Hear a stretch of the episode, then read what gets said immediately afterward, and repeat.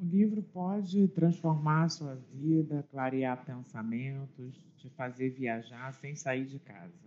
O livro pode te transportar para épocas distantes, um dia já vividas. Livro, o livro pode tornar a realidade melhor, pode trazer magia, trazer saúde, trazer asas, trazer nuvem, trazer sol, trazer poesia. O livro pode liberar, o livro pode esclarecer, o livro pode abrir horizontes, abrir caminhos, trazer luz. O livro pode transformar, o livro pode aproximar. Livros podem abrir caminhos para mundos mágicos. Livro pode abrir portas e janelas. Olá, eu sou Simone Mota e você está ouvindo o podcast Livro Pode, o podcast do poder dos livros.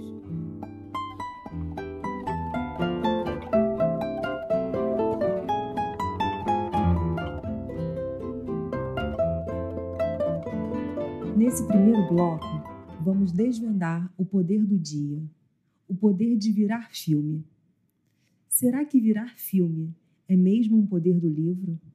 Há controvérsias. Posso ver um monte de leitor torcendo o rosto diante da telona e reclamando com o vizinho de poltrona o que fizeram com o livro.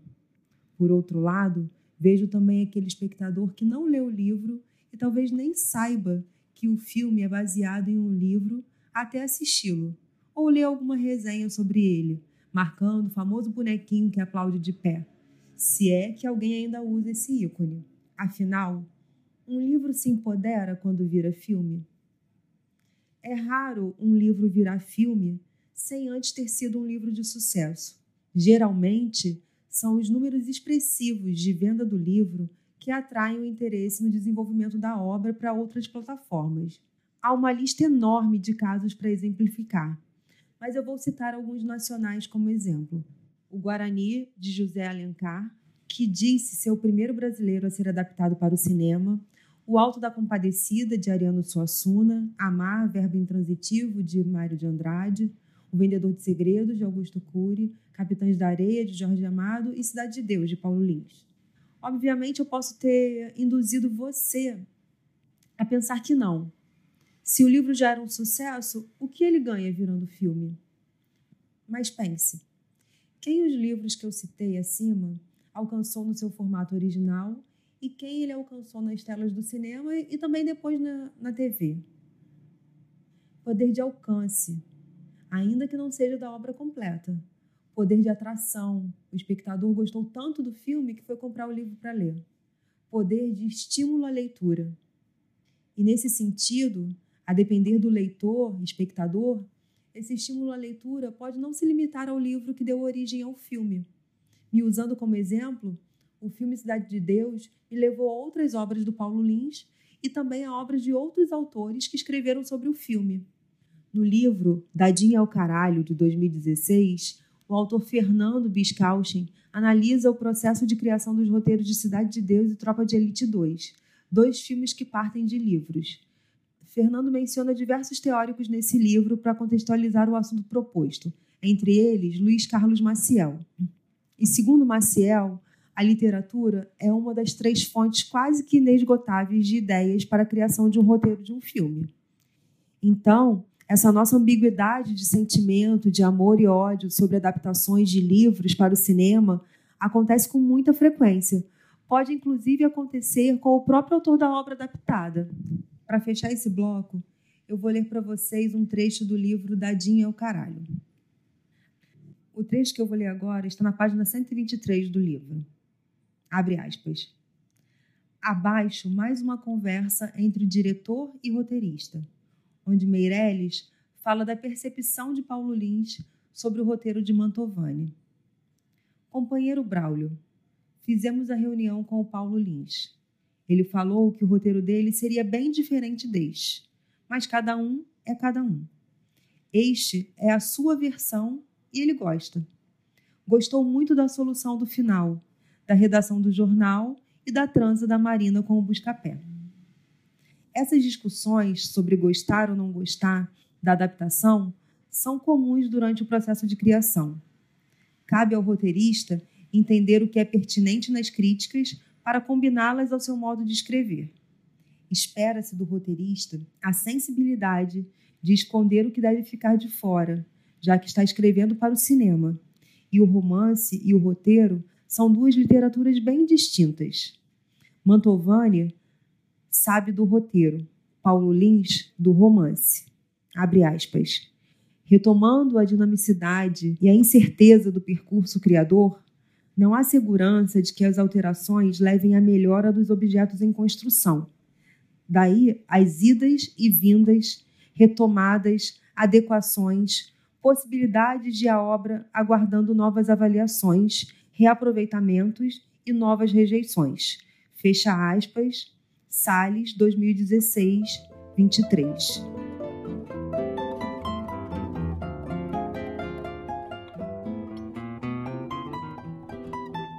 Ainda estamos no nosso segundo episódio, vou lembrá-los que o segundo bloco é o bloco de entrevista. E a nossa entrevistada de hoje é Maíra Oliveira. Maíra é escritora, dramaturga e roteirista. Autora dos livros infantis Mária Sementinha, publicado pela Nandiala em 2018, Que Saudade da Minha Avó, publicado pela Uriquim em 2020. Ela também tem textos seus publicados em diversas antologias. O mais recente na antologia Respirar. A emergência é essa. Assina a dramaturgia das peças Iabá Mulheres Negras, dirigido por Luísa Lorosa e Rodrigo França, e Duas Fridas, dirigido por Gisele de Paula e Ana Kifuri. Seu primeiro filme, Em Cruza, disponível no SPC Cineplay, foi selecionado para o 12º Encontro de Cinema Negro Zósimo Bulbul, entre outros festivais nacionais e internacionais. Atualmente, é autora roteirista da Rede Globo, além de colaborar no desenvolvimento dos longa-metragem do projeto Um Ano Inesquecível, pela Panorama e Amazon Prime. Coordena o GT Equidade e Representatividade Racial da Associação Brasileira de Autores Roteiristas e o Grupo Gima de Contação de Histórias Negras, Literatura Infanto-Juvenil. Bem-vinda, Maíra. Obrigada, feliz de estar aqui com você. Bom, vamos começar a nossa conversa. Antes de explorar um pouquinho a Maíra roteirista, eu quero saber é, da Maíra espectadora, da Maíra leitora, né? Como que é a sua relação pessoal com os livros que viram filme? É sempre uma relação de amor e ódio, né? Porque quando a gente lê o livro, a gente imagina, né? As imagens vêm à nossa, nossa memória, nossa cabeça. E, e muitas vezes elas são frustradas, né? Quando elas são transformadas em imagens por roteiristas e depois diretores e depois uma equipe de filmagem. É, então, sempre a gente tem que negociar, né? Sempre uma, um exercício de negociação entre aquilo que a gente imaginou e gostava e entre aquilo que a gente vai ver no filme, de fato. E, ao mesmo tempo, também a gente se surpreende, né? Como imaginava um determinado personagem de um jeito ou de outro, uma situação de um jeito ou de outro. E, às vezes, o olhar do, da direção, o olhar da transformação, né? dessa transposição do livro para a tela, é, constrói uma terceira coisa ainda, né?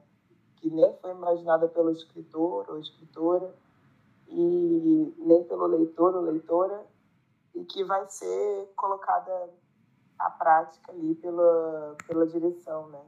E, então é sempre essa relação, esse conflito né, entre gostei e não gostei, uma negociação mesmo. E mas eu, eu, tendo, eu tendo a achar interessante. E penso muito que é uma terceira coisa mesmo, assim. Não é nem o livro, né? não é nem aquilo que eu li, é um filme, né? É, sim, com certeza. É, você falou uma coisa interessante, né? O exercício de, de negociação, né? A gente, uhum. quando, quando já leu a obra e, e viu o filme, é, é quase conflitante, né? Porque a gente fica meio que escolhendo o que a gente vai querer gostar mais, né? É quase uhum. uma competição. Quem admira livros e, e, filmes, né? Quem é fissurado por essas duas coisas, fica sempre num grande conflito, né? O que, que eu vou gostar mais, né? Vou gostar, a partir de agora eu gosto mais do filme ou do livro, do que fizeram com, com o livro, né? Ou, ou dessa terceira coisa que você falou, que já é uma terceira construção dessa mesma, dessa primeira narrativa, né? Vamos dizer assim, se, se foi a partir do livro que tudo começou, né?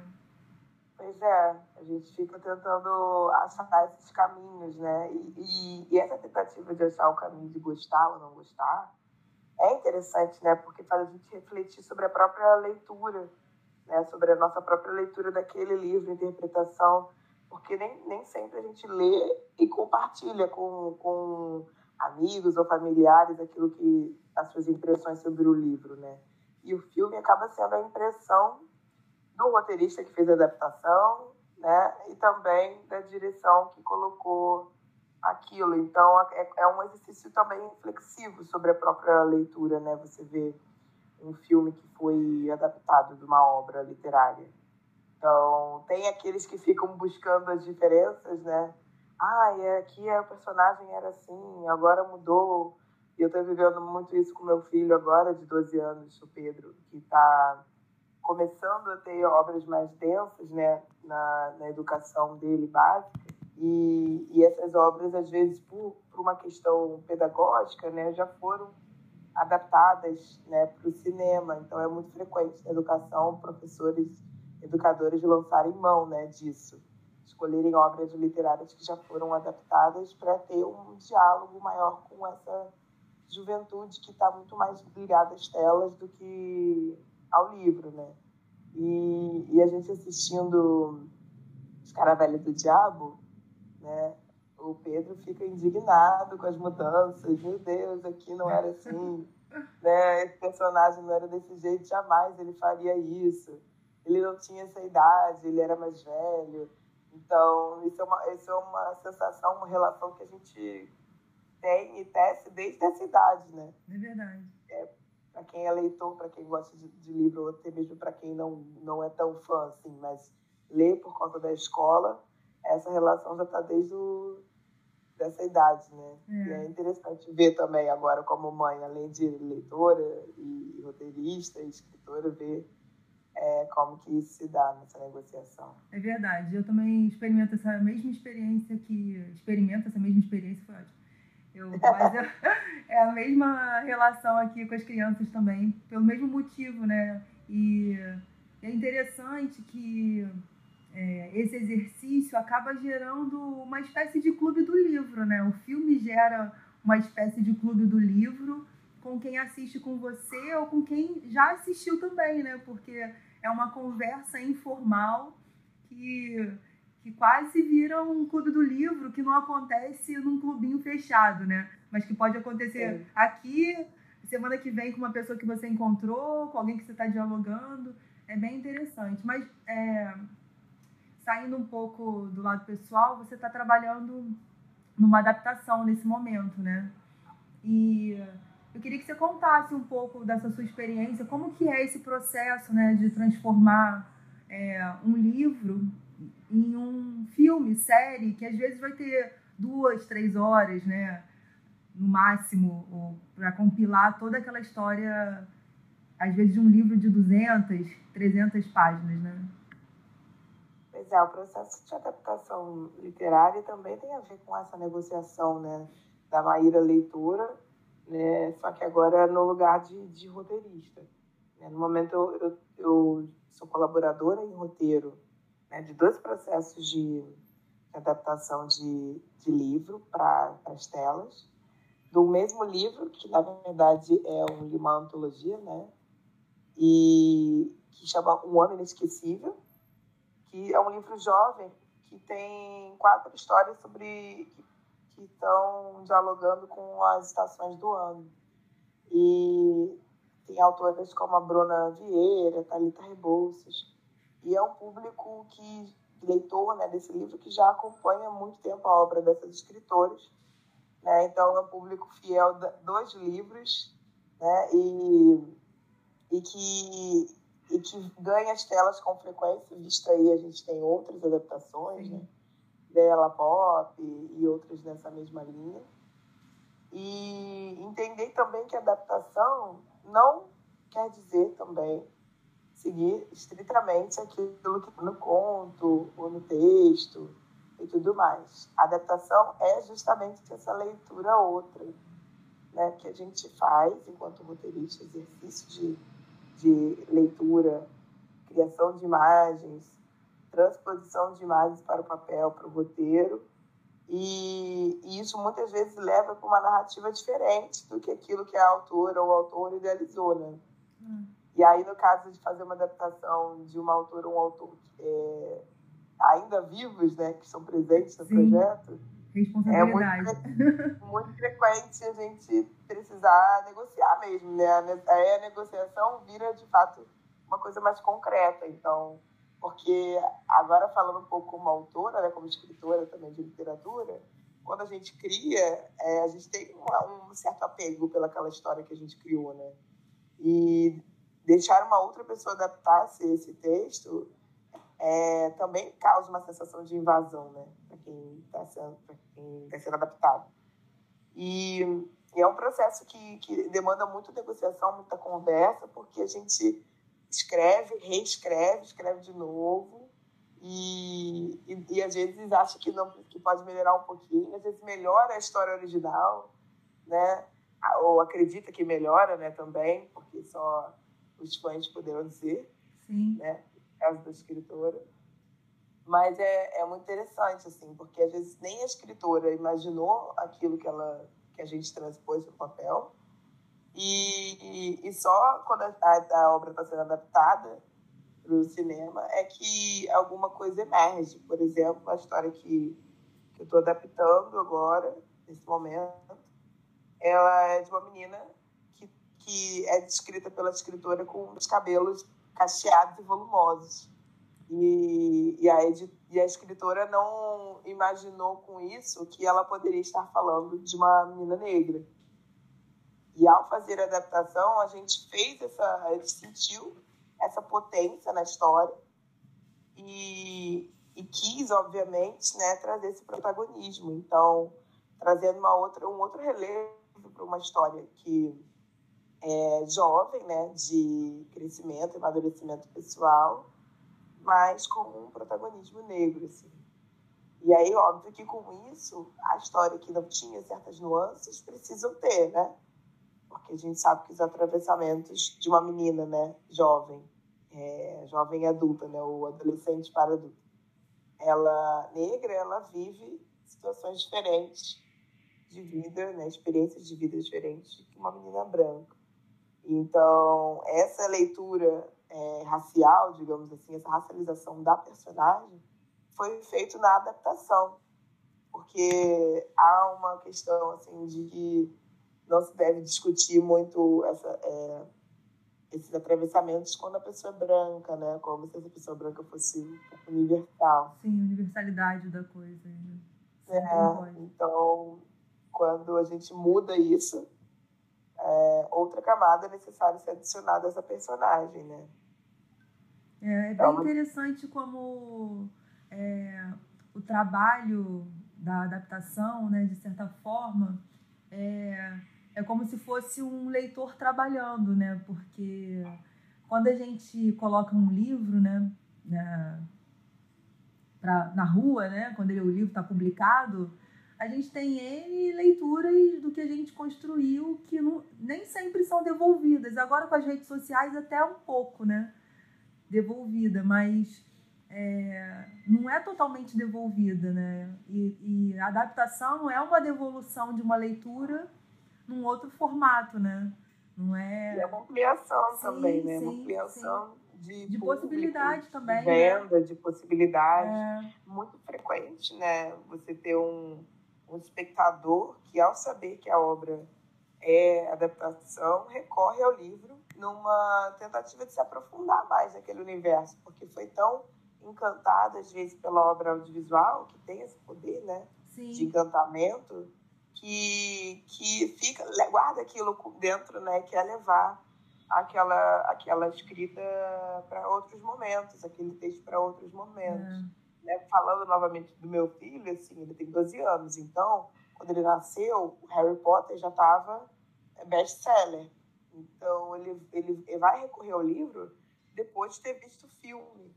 Isso é uma grande preocupação né, de educadores e pais e mães e cuidadores né, do, do filme, é, tirar o interesse do, do leitor, né, do filme, da série, da obra audiovisual, tirar o interesse de quem, de, de quem pode acessar a história através do livro criando uma espécie de hierarquia entre essas artes que eu acho que não é interessante para ninguém. É assim. É verdade. É, são complementares para nossas construções de imaginário, nossas divisões de mundo. Tanto a obra audiovisual quanto o livro podem coexistir e um potencializar o outro, né? Eu vejo isso aqui em casa, vejo isso da, na minha vida. E às vezes você precisa fazer essa negociação que eu falei no começo, e a negociação é interessante. Eu vejo algumas obras audiovisuais que eu não tenho interesse de ler o livro, porque aquilo que a obra audiovisual me entregou me, me satisfez, me nutriu, me, me deu uma série de, de, de questões para pensar e, eu não tenho vontade de ir até o livro, né? Até porque eu estou impregnada daquilo que está mostrado na tela. E outras não, outras eu sinto falta. Eu falo, poxa, será que no livro é assim também? Né? E, e vou recorrer atrás. Então, com, é. com esse boom de autopublicação, né? com esse boom de cursos de escrita criativa que geraram, um, lançaram né? uma série de, de novos autores, é, essa transposição está sendo cada vez mais frequente. Então, às vezes, você nem fica sabendo que aquele autor, aquela autora existem, né? os escritores existem, mas você já vê é, o filme sendo lançado. Né? É. Em geral, a gente vê muito quando o autor é de uma grande editora, né? Então, a editora meio que promove o livro é, em cima do sucesso do filme, né? Quando isso acontece, Sim. né? Mas eu acho, é, eu concordo com você que não há uma competição, né? Eu acho que é, o cinema pode empoderar a literatura e vice-versa, né?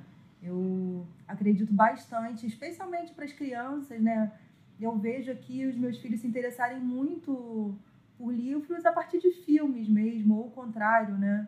Ou, ou um livro e eles procurarem saber se aquele livro já foi adaptado, até porque é, essa geração é uma geração muito criativa, né? Tá sempre querendo produzir coisas e aí essa coisa de, ah, será que alguém já fez porque eu podia fazer um curta, né? Meu filho que tá estudando mídia, ah, eu poderia fazer um curta sobre, sobre isso. Então tá sempre em busca, né, de, de outras linguagens, né? Eu acho que a multiplicidade de linguagens é muito importante, né? A gente quebrar essa coisa que, que tem muito no Brasil, né? Você é autor de literatura, ponto. Não, você pode ser autor de literatura, você pode ser roteirista, você pode ser ator, você pode ser dramaturgo e ser bom em tudo isso, ou ser mais ou menos em umas coisas e maravilhoso em uma delas, qual é o problema, né? A gente Sim. tem muito esse preconceito, assim, tanto da força de trabalho quanto da força é, de consumo, né? Do, é, é, você gosta muito de filme, né? E não também pode gostar muito de livro. De, também tem um preconceito de dizer que um autor ele só é bom numa determinada arte literária Sim. que quando ele vai fazer uma, um roteiro, por exemplo, que é uma peça considerada é, como técnica, né?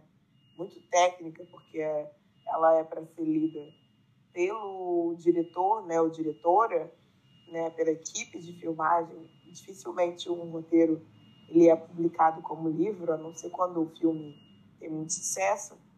E então ele é, tem, é, é, requer outras é, atribuições, né? outros jogos de palavras, outra, outra construção textual mesmo do que a literatura pede.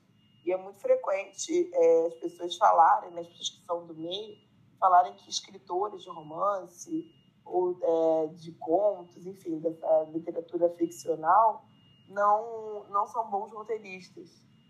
Né? É muito frequente, muito recorrente. E o que, na, que, na verdade, o que não é verdade, né? É, você está aí para provar que não. Você é, é uma prova viva de que isso não é verdade. Exemplo, mas não, assim, você... outros. Não, não importa se você é o melhor exemplo, você é um exemplo vivo disso. Você trabalha muito bem é, com a literatura, com o cinema, com o teatro.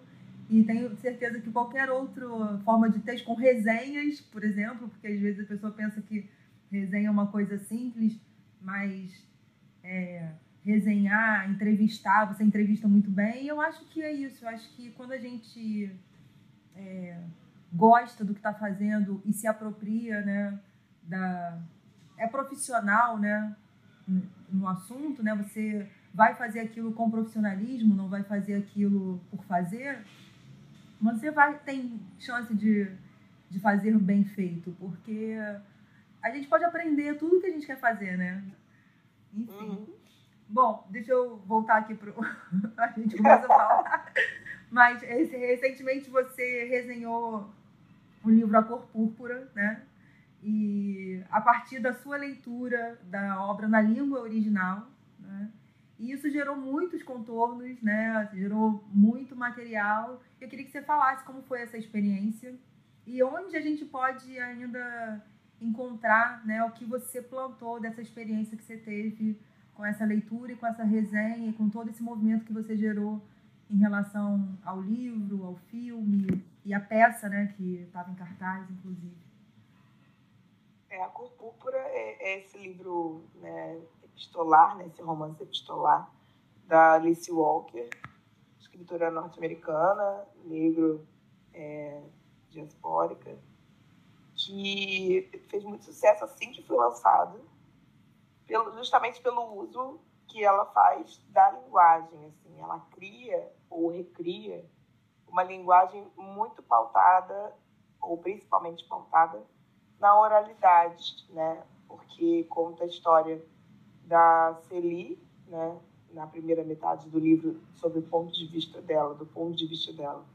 E na segunda metade também um pouco da irmã, é, que é uma pessoa que a gente chamaria de iletrada, né? O que hoje em dia até se questiona esse termo, porque o letramento ele é diverso.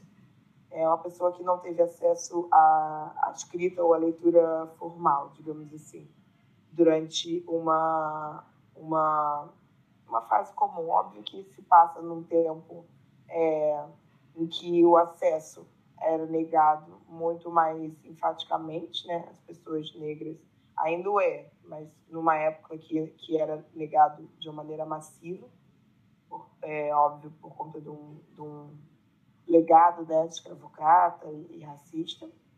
E por ser pautado na, nessa oralidade, dessa aprendente da língua formal, ela brinca muito com as palavras, porque se a gente escreve como a gente fala, a gente fala, a gente escreve muito diferente, né?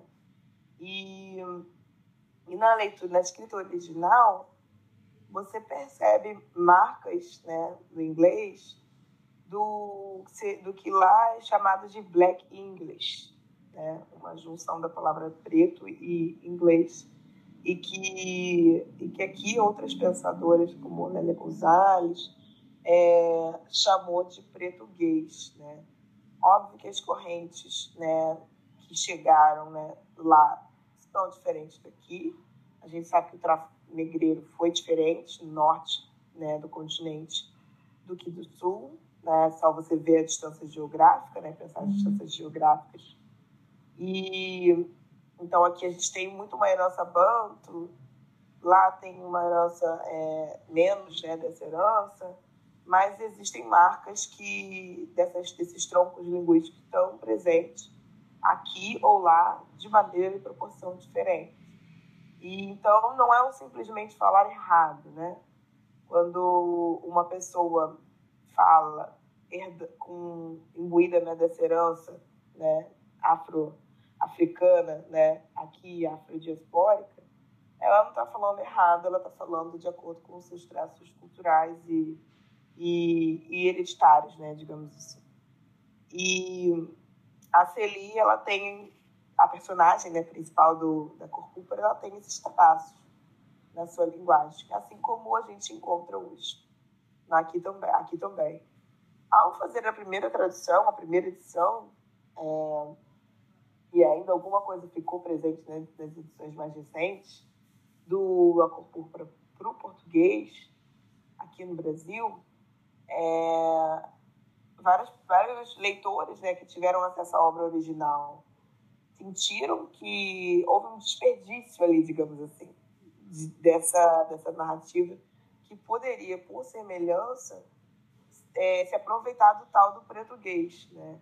usando justamente essas marcas de oralidade de, de origem africana, de origem do tronco linguístico banto, para causar essa mesma sensação e impressão que a Alice Walker, enquanto escritora e autora, é, colocou na sua obra original. Não foi despropositado, ela não simplesmente trocou as letras ou escreveu de um jeito que, como eu falei anteriormente, errado, né? Ela fez, ela fez um estudo linguístico mesmo sobre quem são essas mulheres né, que têm o acesso à educação formal negado, quem foram essas mulheres e quem são, e como que elas falam, e, e quando, como que elas manifestam os seus sentimentos. Ela fez isso com uma proximidade de quem viveu né, num determinado tempo, num determinado lugar, que foi atravessado por isso, com mãe, vó, tia, irmãs, amigas, né?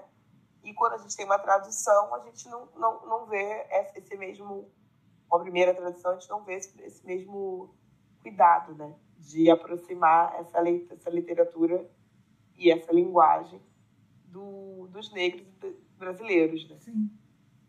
Então, isso falando da, da tradução, né? Que já é, por si só, também uma adaptação. Né? Existe uma diferença entre esses dois termos, né? No campo acadêmico, mas a gente pode generalizar aqui e dizer que, que essa transposição é, é, tem o mesmo efeito, né? Você modifica é. a, a obra a partir de quem está fazendo esse exercício, ou de traduzir ou de adaptar, né? Isso, é uma discussão bem grande, né, dentro do campo da literatura sobre a autoria do tradutor, né? Que é, uhum. que é um pouco isso, né? É, nesse caso ele exerceu ali muito fortemente, ó, até violentamente, né? É, violentamente. A, né? autoria, porque se nega que existe um traço linguístico negro e você transforma esse traço linguístico negro em, em um português errado, né? Você está ali apagando novamente um, um epistemicídio que a gente já conhece, né? Que é uma, uma ou, é, que seja pautado pelo descaso, ou seja pela ou seja proposital, o resultado é o epistemicídio, né? Sim. E isso aconteceu nessa tradução barra adaptação da obra, né? A tradução mais recente, ela, ela é mais cuidadosa nesse aspecto, é, mas ainda assim a gente encontra alguns lugares onde, a gente, onde essa tradução, que é um grande desafio também, né? Ela desliza. E esse filme, esse livro, como eu falei, foi muito bem sucedido, né? No, assim que lançou. E, e na época, um jovem diretor é, que já vinha fazendo muitos filmes de sucesso, mas muito populares e, e tidos pela crítica cinematográfica como menores, né? Porque tem também essa crença de que comédia, blockbuster, filmes assim são menores, né? São narrativas menores. E buscava uma, uma obra para fazer é, o seu salto de carreira, digamos assim, é, encontrou na Cor Púrpura um, um bom caminho. E esse jovem diretor era o Steven Spielberg, né, que até então não tinha ganhado nenhum grande prêmio, apesar de, de estar já bem colocado, né, e que resolve fazer, a, junto com um roteirista também, um homem branco como ele, fazer uma adaptação desse, desse livro. E aí é uma outra leitura, como eu estava falando, né? É uma leitura outra, porque vai sair do, do, livro, vai sair da intenção da Alice Walker, vai passar pela, pelo roteirista e vai ser transposto para a tela pelo diretor, né? Então, quando eu fiz essa resenha, eu te chamei, né? E é um projeto que eu pretendo seguir, né? Porque não é o único caso né, de, de palavras ou letras negras e olhos né, brancos, porque fazendo uma referência à obra do Fanon, porque nessa transposição justamente a, outros passos de violência se é, aconteceram, né? Então fazendo uma análise do, do filme, a gente vê como aquela narrativa epistolar, né, ou seja, um diário, cartas, né, é, foi transformado numa narrativa de sofrimento é, num lugar fetichista. E não numa, numa forma de narrar interna, né, que, que é particular, que, que Alice Walker trouxe. Então, fetichista porque faz essa personagem é, sofrer mais do que sofria né, na, sua, na, sua origem, na sua origem e superar aquilo pelas mãos de, de outras pessoas que não dela mesma, né? É, o Branco Salvador, então, né? Atuando. É, tem, tem, tem, umas, tem figuras salvadoras, né? Tem controvérsias ali, tem diferenças, né? A gente fala muito assim, ah, é muito diferente da obra. É, mas é uma outra coisa. Então, nesse caso, a negociação pendeu é, para o lado do, do homem branco, porque é, imprimiu muito fortemente uma imagem sobre aquela obra ali, né, com óbvio que foi um, um sucesso e, e, com isso ele foi indicado pela primeira vez ao, ao Oscar, né, e e também tivemos, é, né, óbvio, alguns, alguns ganhos com isso, né, como o lançamento da, da Rupi Goldberg como uma atriz né, de drama, que já era uma comediante famosa. Então, é, isso é óbvio que é uma negociação que tem perdas e ganhos, né? Mas, mas enfim, falo um pouco mais sobre isso, né, em detalhes desse texto, dessa resenha, que eu, que eu mantenho, né, algumas resenhas, alguns textos críticos sobre literatura, cinema e audiovisual de maneira geral, que fica no, no meu site, né, que, que é o meu nome, mairasoliveira.com. E, e aí eu lá eu discuto um pouco mais sobre sobre como que tem, como que essas diferenças marcaram tanto nessa essa, como que essas histórias marcaram tanto, exacerbaram tanto essa diferença entre o livro e o filme. Sim. É, esse livro e filme, né, ainda circulam muito, né? É um livro muito antigo e eu acho que o que trouxe de positivo o filme foi a leitura do livro, né? É óbvio que ele já era um best-seller, né? também a gente precisa é, entender que é, que é muito, muito recorrente, né?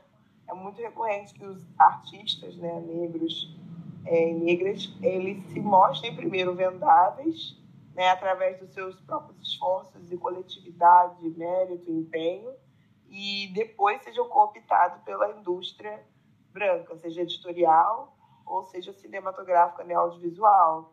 Então, a gente tem, por exemplo, entre os best-sellers hoje em dia, já há semanas, meses, não anos, né? a Jamila Ribeiro, por exemplo, né? que, que é uma ensaística, uma, uma, uma cientista, escreve numa linguagem né? é muito próxima popular sobre temas tão sensíveis, né, com o embasamento teórico acadêmico, mas ela fazia isso já desde as épocas de Facebook, blog, né? Instagram e Twitter, e, e, e obviamente também na área acadêmica.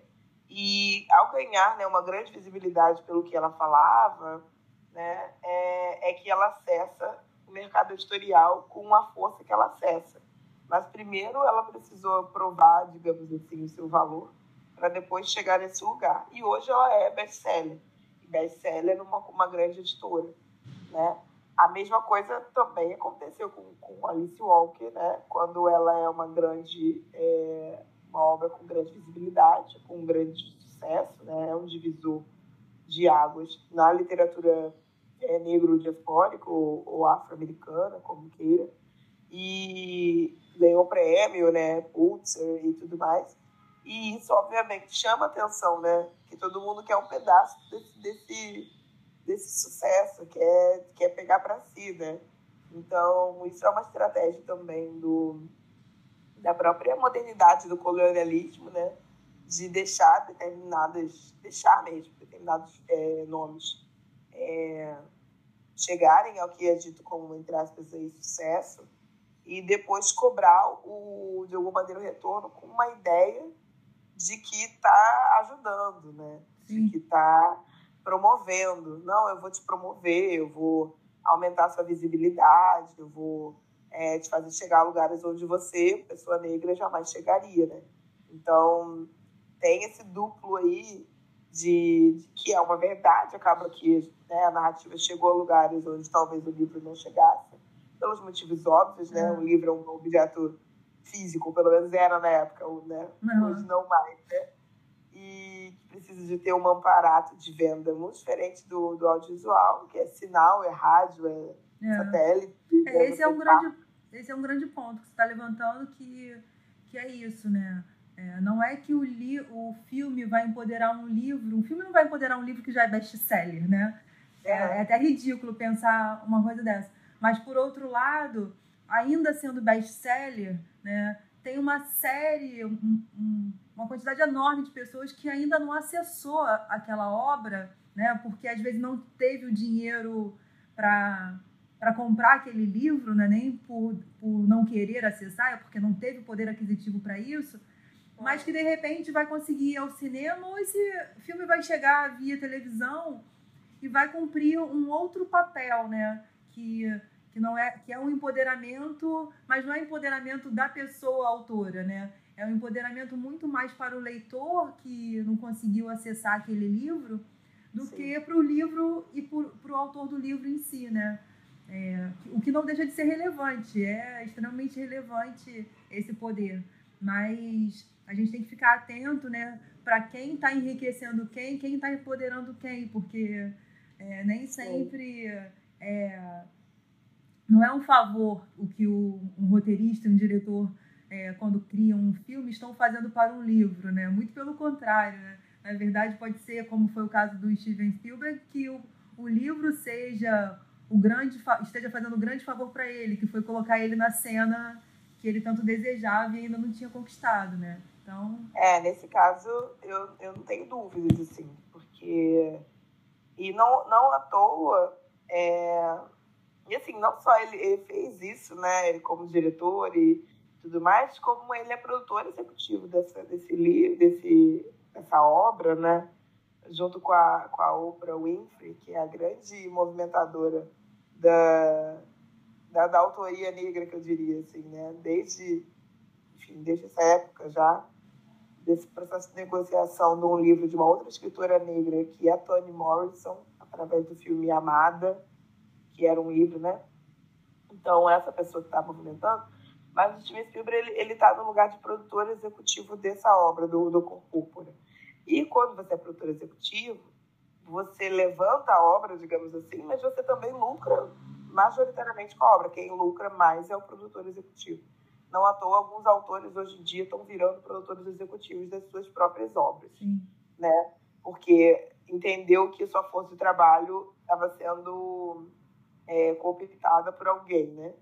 E, e ele, só que ele não é daquela obra lá atrás só. Ele é de toda a obra é, cinematográfica de Corpo Então ele comprou esses direitos desde aquela época né? Então, hoje ele ainda tem, ele ainda lucra com isso. Então, não foi uma coisa que aconteceu pontualmente, né? Naquele momento. Ele continua lucrando com isso. É, ele e a Oprah, né? Obviamente. E hoje, entendendo que, que a gente vive um outro momento onde jamais seria possível ele fazer esse tipo de, de adaptação sem críticas, né? Não que ele não pudesse, mas fazer sem críticas é, eles convidaram a Oprah e o Spielberg convidaram um diretor é, um proeminente da, da africano é, da Nigéria é, para fazer uma, uma releitura terceira, né, ou quarta, digamos assim, da Cor Púrpura, que uma versão musical. Então deve sair em breve né, pela Disney Plus. Então deve sair em breve uma nova versão ainda da Cor Púrpura, é, dirigida e pensada pelo Blitz Ambassador, que foi o mesmo diretor do, do álbum visual da, da Beyoncé, é, Black Skin. Então já tem essa promessa aí, entendendo que não é mais o momento. Que bom, né? Branco. Mas assim, como ele continua produtor executivo, né? É, sabe que ele vai. É ainda está envolvido em lucrar, assim como a gente é, é positivo, é, é, positivo porque vai gerar é, um, um, um, produto mais adequado, né, para essa geração aí que ainda não teve contato com aquele filme ou teve nem se interessou, né? Então a gente Sim. pode pensar positivamente sobre esse aspecto, mas quem está lucrando ainda o lucro ainda está centralizado na, na mesma mão, né? Enfim. Sem dúvida. Mas isso é uma outra discussão, né? Isso aí, é. isso aí já dá um, um podcast inteiro de. dá dá para fazer uma temporada inteira de podcast só pensando esse lugar é, de para onde vai o capital, né? Do, da narrativa negra, né? Só, só, é. só pensar isso aí já, já dá um podcast inteiro. Fica a dica aí para quem quiser se aventurar né, num, num tema de podcast, está lançada aí a, a proposta, é. né? Como é que a gente pode pensar essas adaptações, né? De forma que uma arte não se sobrepõe a outra, mas que uma arte é, fortaleça a outra, né? Porque eu acho que, que isso é o mais interessante, né? E a gente... Como você está fazendo nessa adaptação, né? Você está criando um, uma terceira narrativa a partir de um pequeno detalhe, né? Que para uma autora branca, eu imagino que seja branca essa autora, né? Mesmo sem você falar, mas para uma autora branca é um detalhe que passa e que para gente que é negro não passa, né? E a partir desse pequeno detalhe você constrói uma coisa que certamente vai vai enriquecer, né? Tá enriquecendo a obra dela, especialmente porque ela tá eu como autora acho que isso é um ganho, né? Você ter a possibilidade de ter um, um outro olhar é, dentro da sua obra que vai te trazer um outro caminho que você nem imaginou, é um ganho incrível, né? E, e ganho também para os leitores é, dessa autora, né? Que vão dialogar com, com uma outra caneta, né? Que, que é uma caneta preta, né? Agora. Fazer um pensamento, é, né? É porque, é difícil fechar esse assunto. Muito... É. é um assunto muito... É... Não vou dizer polêmico, mas muito frutífero, né? A gente pode olhar sobre diversos prismas, isso que a gente está falando, defender é, uma supremacia do livro sobre o audiovisual e vice-versa, né, sobre muitos argumentos. Assim. É, eu acho, de fato, que, que, que, essa, que adaptações literárias né, elas são complementares a, a, ao próprio livro, ainda que, em alguma medida, possa ir contra né, aquela narrativa que foi construída pela autora e pela autora, porque gera-se uma discussão ao redor da obra, da temática, de, daquela produção. E, e o livro, assim como o filme, eles não foram feitos né, para ficarem na estante pegando poeira, acumulando né, nas prateleiras da biblioteca, ou nos rolos de, de filmes antigos, ou parados ali. Né? Eles são feitos para serem vistos, lidos, debatidos e, e, e ressignificados né, em suas é, colocações foram feitos para os leitores e para os espectadores. Então, quando um consegue gerar um debate sobre o outro e vice-versa, ganha todo mundo, né? Ganha escritor, escritora, ganha roteirista, ganha diretor, ganha leitor, espectador, porque a gente está discutindo e debatendo aquilo ali, principalmente quando o tema é tão próximo àquilo que a gente vive na, na sociedade. Então, eu acredito que, que o livro pode ser filme, o livro pode ser série, e a série e o filme, é, eles têm a ganhar, é, ou melhor, eles têm a, eles têm a contribuir né, para uma discussão acerca daquilo que o livro é, trouxe. E, e, ganha todo mundo, assim. Acho que nesse, nessa brincadeira de quem ganha, né? Quem, quem ganha mais, ganha é, quem está lendo, quem está vendo, ganha quem está discutindo sobre. Então, é, é, uma, é uma mensagem assim que fica de final, né? Como uma, uma semente, digamos assim, como um seminário, para suscitar e, e, e, promover, digamos assim, outras conversas sobre esse assunto, que é um assunto que não vai que não vai acabar, porque desde que a gente fala e escreve e pensa e tem linguagem, a gente continua com sede de falar, escrever e desenvolver linguagens, né? Então, é inesgotável mesmo. Ah, que bom. Muito obrigada é. por sua entrevista, foi maravilhoso. E é isso, fonte inesgotável. Obrigada a você, Simone, foi maravilhoso mesmo.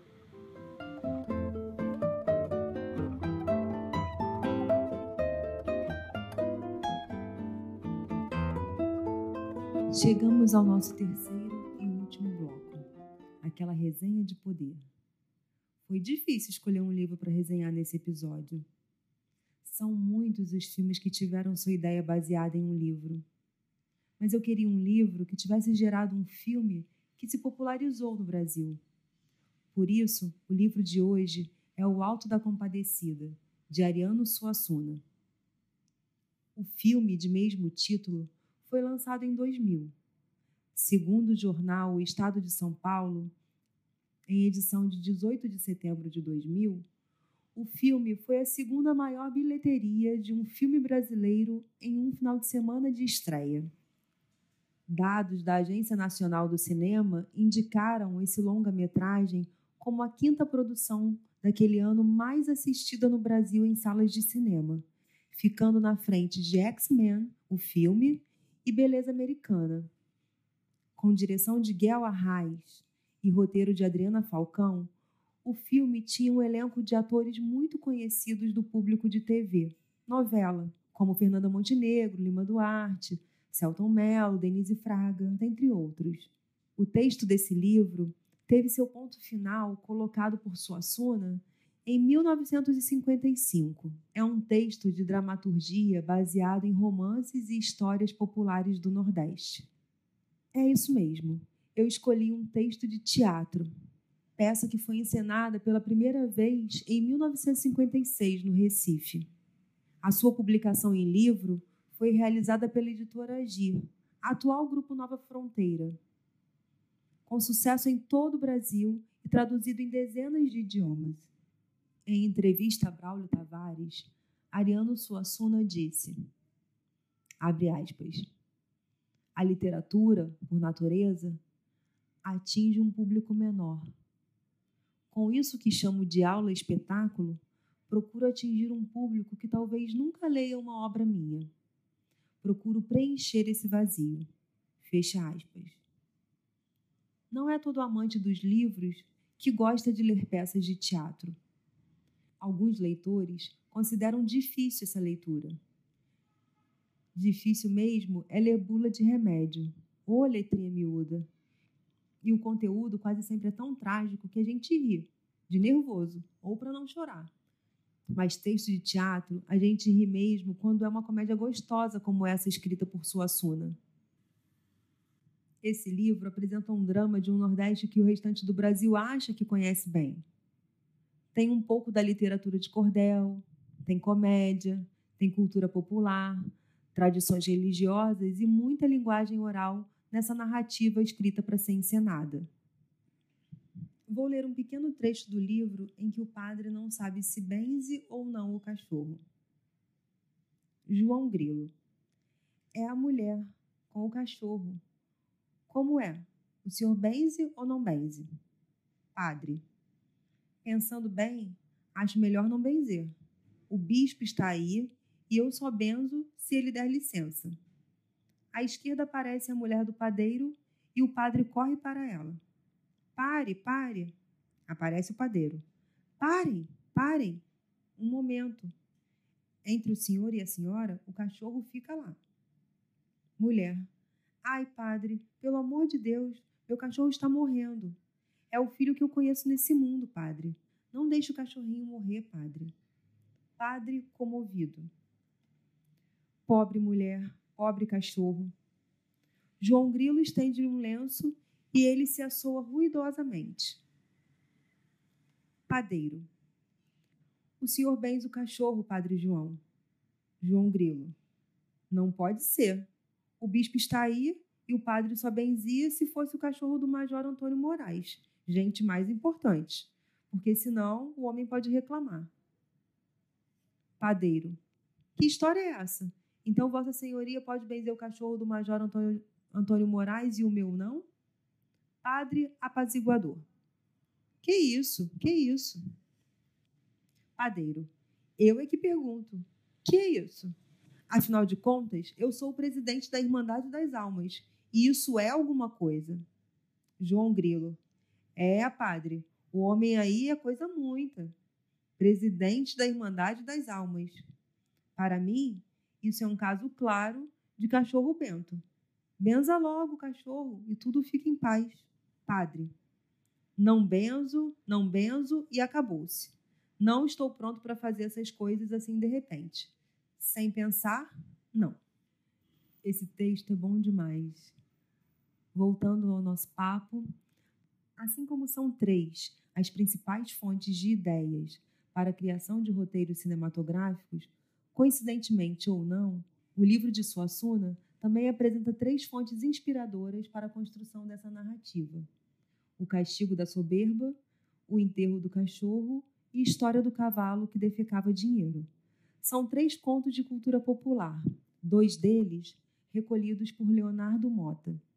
Essas três curtinhas histórias que estão antes do prefácio do livro são uma espécie de placas informativas para te conduzir nessa narrativa belíssima construída pelo autor. Eu poderia ficar por aqui. João Grilo e Chicó, vocês já sabem quem são. A obra cinematográfica pôde ser recentemente revisitada na TV no início desse ano. Assim como também sabem do padre, do bispo, de Dorinha e do padeiro, do enterro do cachorro em latim, do julgamento onde aparecem Manuel, a compadecida e o diabo. Então, horas, para que ele é um livro que já se conhece os personagens, já se sabe o fim da história e tudo mais? O cinema tem um tempo e espaço próprio, o seu lugar narrativo. O teatro tem outro. O livro tem múltiplos espaços narrativos. O primeiro é proposto pelo autor, especialmente em textos de teatro, onde as marcas aparecem na narrativa nos dirigindo. Mas os demais vêm com cada leitor, porque a leitura também produz uma nova narrativa. Nesse livro, observamos a direção na primeira página, e rapidamente o leitor começa a entender que a leitura desse livro vai te levar a uma outra experiência. Quem é o personagem palhaço que não está no filme que se popularizou no cinema e na TV? E você o cria. Que circo simples é esse? E você o constrói. E vai seguindo sua leitura, dando voz a cada um dos personagens, escutando cada um deles como já os ouviu ou do jeito que desejar. Porque se não fizer com esses, terá que fazer com os que não entraram na adaptação que você já assistiu, como o sacristão, por exemplo. O livro tem esse poder. Não estou me referindo ao poder que conversamos nesse episódio, o poder de virar filme, mas ao poder da nossa própria construção enquanto leitores. O poder de dar cor ao cabelo da mulher que não está descrito no livro. O poder de desenhar a igreja, o encoradouro, e a compadecida com as cores, formas e tamanhos que quisermos, de botar um nariz vermelho no palhaço ou o vestirmos de gestos, simplesmente. Nossa leitura é, de certa forma, uma adaptação do livro também. E eu entrego a minha em forma de convite para você. Leia o livro do filme. Ah, e veja o filme do livro também. Por que não? Uma experiência não apaga a outra.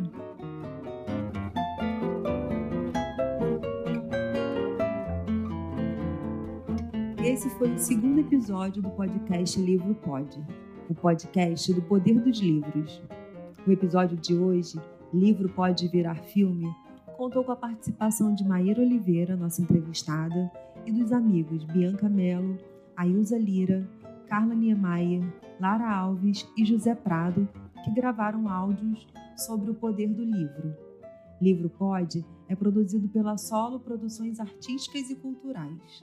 Roteiro, pesquisa e apresentação desse episódio foram feitos por mim, Simone Mota.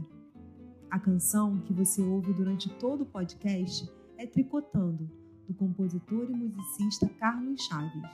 É a nossa trilha sonora oficial gentilmente cedida pelo compositor, que também colabora na edição dos episódios. Para esticar essa conversa, você pode acessar a nossa página no Instagram, livropod. Lá você vai encontrar links e conteúdos sobre o episódio para curtir e compartilhar. Esse podcast é feito para você descobrir tudo que o livro pode